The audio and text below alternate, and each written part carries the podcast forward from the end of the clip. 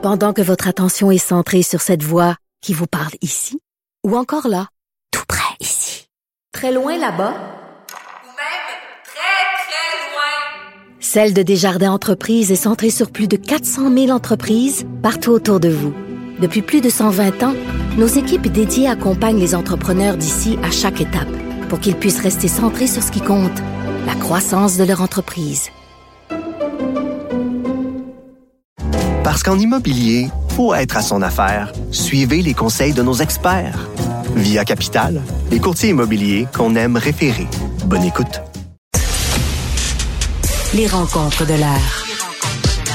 Lieu de rencontre où les idées se bousculent. Où la libre expression et la confrontation d'opinions secouent les conventions.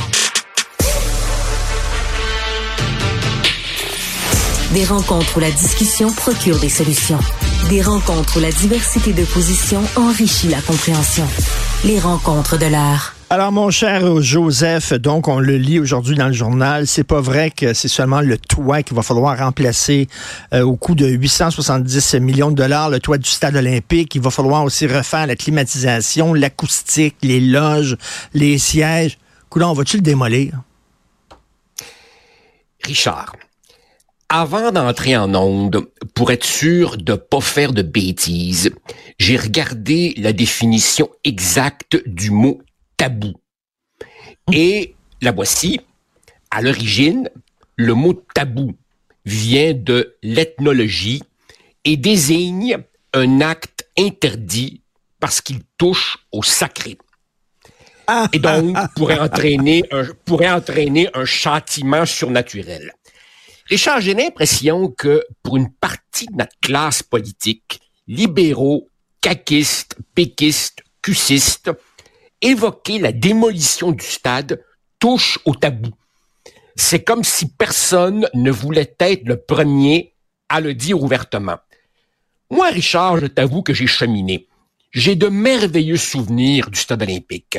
Les Jeux olympiques de Montréal, où mon père avait acheté beaucoup de billets, le show de Pink Floyd en 77, ou de ce que je me rappelle vaguement de ce show, où j'étais dans un état tertiaire, comme toi sans doute, les expos, les matchs internationaux de l'impact, sauf que on vit pas dans la nostalgie. Ou plutôt, il faut pas s'enfermer dans la nostalgie. Comme tu viens de le dire, 870 millions, ce ne serait pour le toit que le début. Et effectivement, si vous voulez vous mettre un beau sourire soleil ce matin, allez lire le dossier des collègues Jolicoeur, Mathieu, Lévesque. On interviewe notamment un prof de Polytechnique, le professeur Bruno Massicotte, qui dit un instant là, pour le reste du stade, juste le maintenir en bon état, ce serait un autre 200, 300 millions, parce qu'on oublie que c'est une structure qui a maintenant bientôt 50 ans.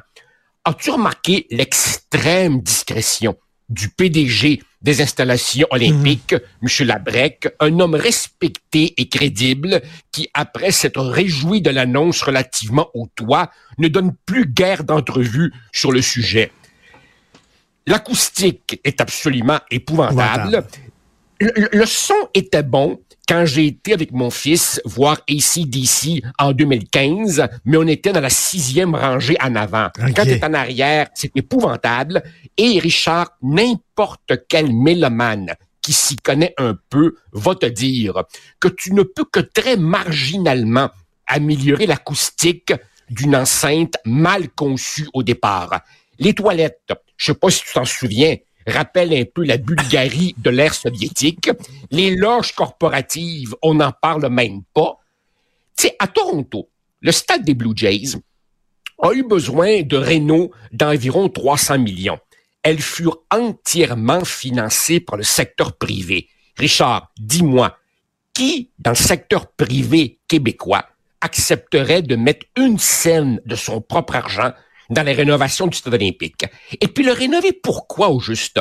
Pour ben, des monster trucks? Ben voilà, pour le voilà. salon d'habitation? Joseph, dans le National Post la semaine dernière, il y avait un texte très intéressant d'un chroniqueur qui disait, ben, la, la, il va falloir se le dire, il n'y a pas de demande à Montréal pour un stade de 56 000 places.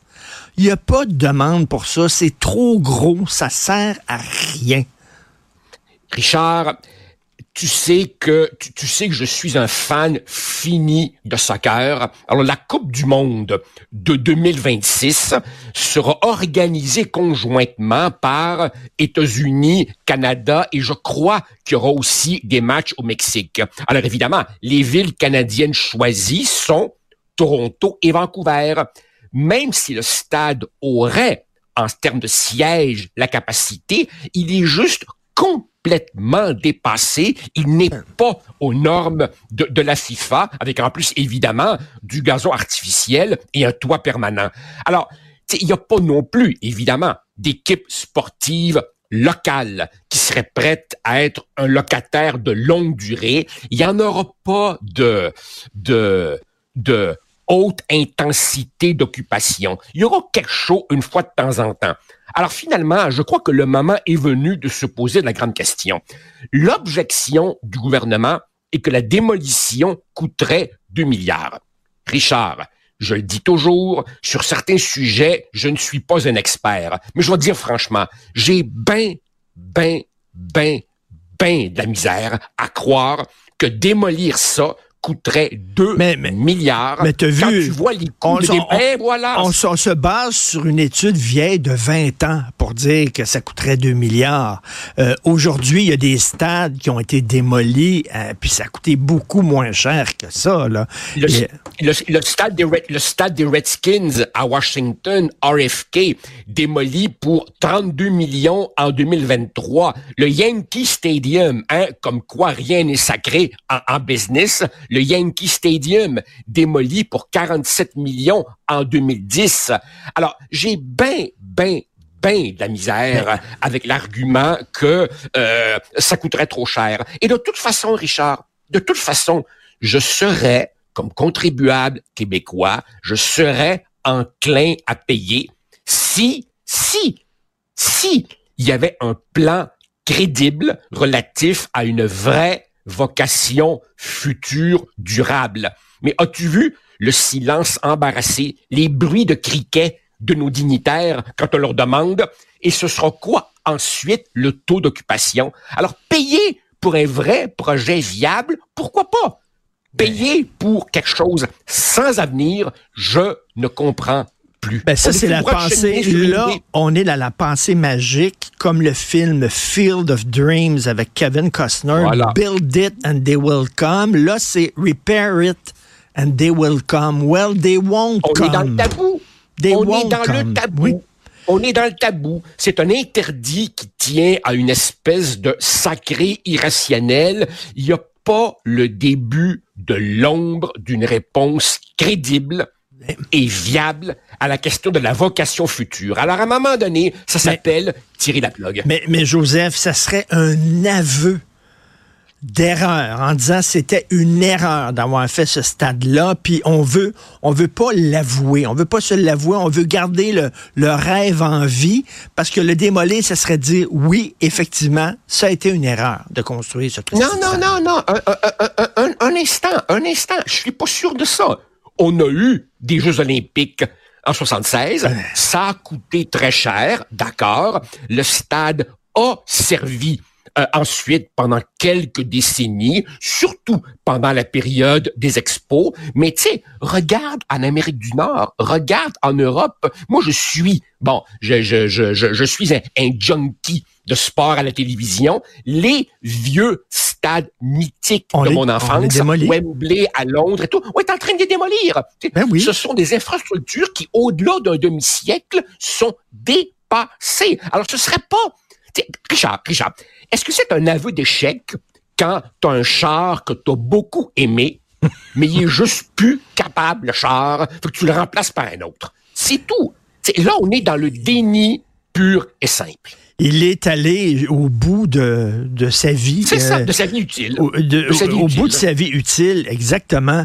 Euh, ça n'a pas de sens. Écoute, en terminant, euh, c'était les BAFTA Awards, donc les Oscars britanniques, hier, je crois. Meilleur scénario American Fiction, dont on disait que c'était un scénario extraordinaire, et meilleure comédienne Emma Stone pour Poor Things de Yorgos Lantimos. Richard, se pourrait-il que le cinéma revive un nouvel âge d'or? Toi puis moi qui sommes, excuse, stickés sur les années 70, on voit arriver une nouvelle génération de cinéastes. Wow! Je pense que le meilleur est à venir. Oui, et je crois que c'est la fin des films de super-héros. Enfin, il y a une fatigue, on est écœurés. Donc, euh, merci beaucoup. Merci, Joseph. À demain. Bye. Salut. Bye.